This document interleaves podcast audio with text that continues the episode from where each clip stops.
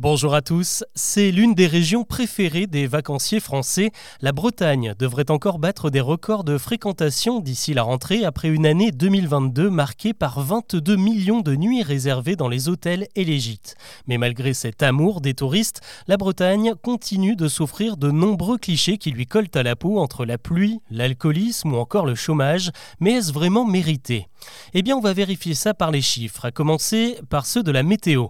Oui, il pleut souvent en Bretagne, mais en réalité, ça dépend surtout de l'endroit où vous vous trouvez. À Brest, par exemple, il vaut mieux être bien équipé car avec 156 jours d'intempéries par an, la ville du Finistère décroche la palme des agglomérations les plus arrosées de France. Là-bas, il faudra sortir votre kawaii tous les deux jours dans une année.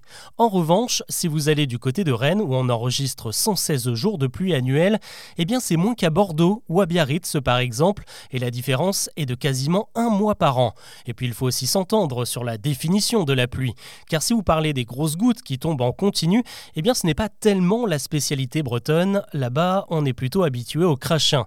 Ce qui fait que quand on regarde les cumuls de pluie sur une année, eh bien la Bretagne n'arrive qu'au troisième rang des régions les plus concernées derrière la Bourgogne-Franche-Comté et Auvergne-Rhône-Alpes. Une autre idée reçue sur les Bretons, c'est justement qu'ils se réfugient dans les bars quand il pleut. Et là aussi, c'est un stéréotype un peu bancal. Selon les statistiques de Santé publique France, c'est en Occitanie qu'on boit le plus d'alcool dans le pays, suivi de la Nouvelle-Aquitaine, des Hauts-de-France, de la région PACA. En fait, la Bretagne n'arrive qu'en cinquième position, seulement un Breton sur dix à vous boire un verre au quotidien.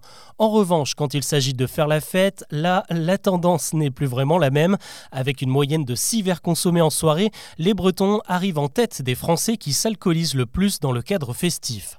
D'ailleurs, si vous vous retrouvez dans une fête populaire cet été, oubliez le vieux réflexe de vous tenir par le petit doigt. En fait, il n'y a que pour l'Andro ou la ronde de Saint-Vincent qu'on fait ça en Bretagne. La plupart des autres danses traditionnelles se font en se tenant par le bras.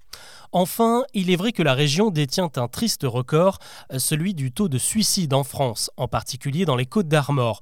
Un phénomène en partie expliqué par la présence de nombreux agriculteurs, une profession plus à risque que les autres. Ce qui n'empêche pas les Bretons d'être très ouverts et généreux, c'est là-bas qu'on enregistre le plus de dons de sang en France. On y subit aussi moins d'inégalités de salaire qu'ailleurs, et c'est même la région où le taux de chômage est le plus bas dans l'Hexagone.